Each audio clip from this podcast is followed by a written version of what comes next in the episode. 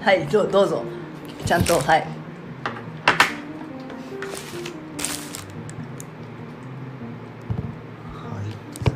い。どうせヘッドホンとか止まってない。今日は大丈夫。ほら。僕なんか昔 3D のさあの飛び出して見える本みたいなやつ。あはいはいはいはい、右と左の違うよあのからくりのやつじゃない。ようん、私の飛び出すよ分かっそれはからくりのやつでしょ、うこう折りたたんでやってこうやってやったらその折り紙みたいなやつでビヨンって出てくるやつでしょ、違うよ。3D のやつだってさ画像右と左の画像があってこれをこうこうやって焦点をぼやぼやかしてみると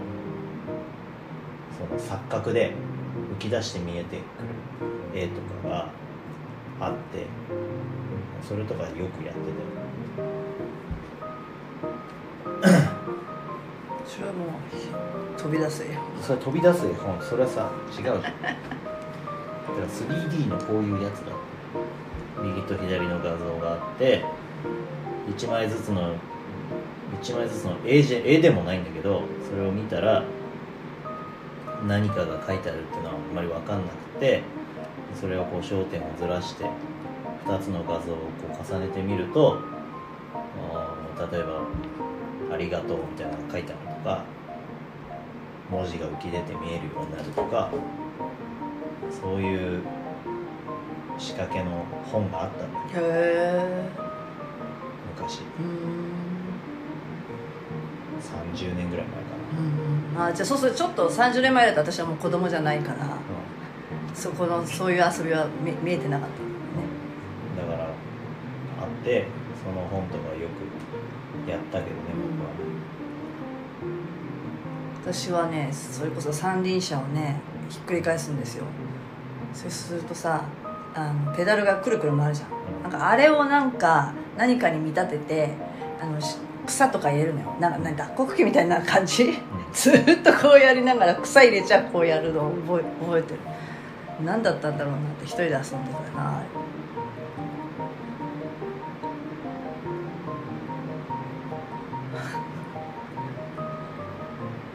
どうぞ。そこからうんどうぞじゃね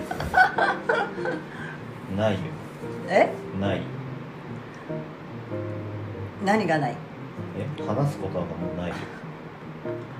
このネタ以上そんなことないと思うよ。終了だよなぜなんか物事をね深く探求していったり研究していったりこうなのかななのかなっていうふうに、うえー、となれるのか。でそれは興味があるとか興味がないとかでもないんじゃないっていう話なんだけどんうん。で誰で興味があることにはあーどんどん行くかもしれないけど、まあ、よく何に興味があるかもわからないっていう人いるじゃん、うん。うん、でそれはそうだよってややってみないことには興味があるかどうかすら気づかないじゃんって。うーんちょっと違うと思うけどね。うんでうん？やってみないと興味があるかどうかわからないんじゃなくて、もっとその興味が湧くか湧かないかっていうのは直感的なものだから、あのやってみたら面白いかもしんないよなんていうのはやってみようとすら思わないんだからそういうその程度のもんだよ。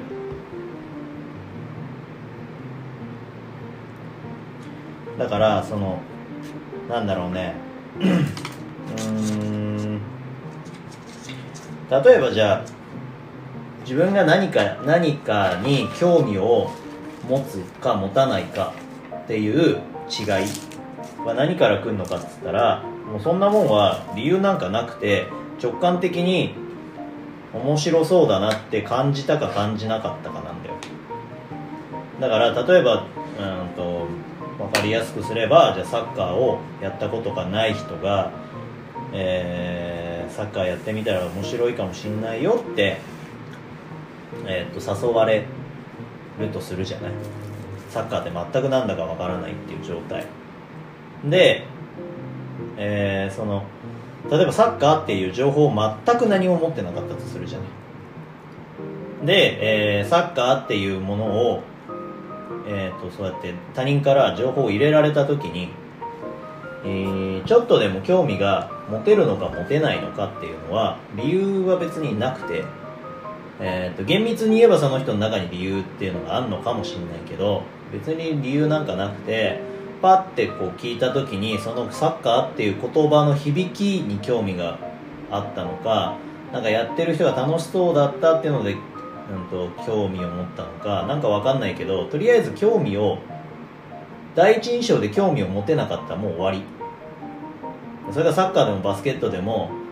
乗馬でもアーチェリーでも何でもいいんだけどそのえっ、と大人になってってしまった僕たちはその知識でさ興味を持つ持たないみたいなところをイメージするかもしれないけどえっ、とそんなもんはなくて直感だから。だからやってみたら楽しいかもしんないよって誘われたところでさやってみたいと思わねえんだもん楽しいわけねえじゃんって話。例えば僕今大人です。立派なおじさんになりましたけどサーフィンってやりたいなーって思ってるけど今の今までやってない。ってことは別に僕にとってやりたいことじゃない。じゃあオリンピックでこのクライミングとかやってて僕はずいぶん前から知ってたしやりたいなと思ってたけど実際に手が出なかったっていうのは僕にとってそれその程度のものだったってことなの。だから別にやってなくても今後悔してないしちょっとやっとけばいいかなっていうのはあのやっといたらよかったかなっていうのは少しは思うけど別にやってなくても問題ない。それは別に今だからってことではなくてうんと子供の時でも多分同じで興味を持てるか持てないかっていうのはその人の個人的な何かによる直感みたいなもんだからだからなんでそんなことに興味が持てるんだろうねみたいな頭で考えたって無理なんだよね。だって子供がさ歌を歌うのが好きな子供がいたらさなんで歌を歌うのが好きなんだろうねなんて言ってさ理由なんてわかるわけないじゃん。歌を歌うのが好きなんだよって終わりじゃん。なんで絵描くのが好きなんだろうねだったら絵描くのが好きなんだもんって終わりじゃん。それ大人になったって結局変わんないからだ何かのきっかけで例えば筋トレをやってみようと思って筋トレにはまったみたいなのがあったとするならばうーんその人の直感に当たったっつうだけなんだと思う。一つでも直感ってえっ、と無意識的なものじゃない？無意識的なもんだよ、うんうんうん。だからやってみようっていうのは結構意識的なものじゃん。なんかやってみようかなみたいに行動するのってさう見に行ってみようとかっていうのはさなんか意識の中にあるじゃんこう、うん。何かメディアで見たのか雑誌で見たのか人の噂を聞いたのかみたいな、で情報として知ってじゃあやってみようっていうものだけど、うん。直感っていうのはなんだか知んないけどそこ行ってみたらすごい世界があったみたいな感じだとしたら、ま、前も話したんだけど無意識の方が人間っていうのは正直だみたいなことになるのかね、そうだよ。だから、うん。その頑張ってやろうとしたダイエットなんてのは継続しないのは意識によるものだから。うんうんうん。でもはやあの気がついたら家よりもジムに向かっているっていうレベルになったらもうそんなもん勝手に筋トレやるじゃないって話なのそこまで行くのは難しいかもしんないけどその最初の段階で。だけどえーっとそのある壁ある、うん、ラインみたいなやつをその何か物事を始めるっていう時にある壁みたいのを超えるか超えないかっていうのはえー、と絶対にその直感の部分によるものが大きくて、えーいくら論理論を積み重ねたところでその人の心に触れなかったら絶対行動には移さないから。だからこれこれをこうやってやると健康にいいですよとか、うん。うんあーこれがこれこれこうでこうですよとかいくらその情報を積み重ねたところでなんだその人の実感を伴ってなかったらまず無理でだ例えばその人が腰が痛いとお常々感じていてもしかしたら筋トレとかしたら良くなったりすんのかなみたいな、だそれまでに事前にその情報っていうのは、えー、と拾っておく必要はあると思うよ。その脳の中にいろんな情報っていうのが入ってる必要っていうのはあると思うけどその壁を越えてじゃあジムに行ってみようとかじゃあ筋トレを始めてみようみたいなのっていうのはその人の直感によるところが大きいから感情が結局行動を起こすわけだから、理論じゃないのよ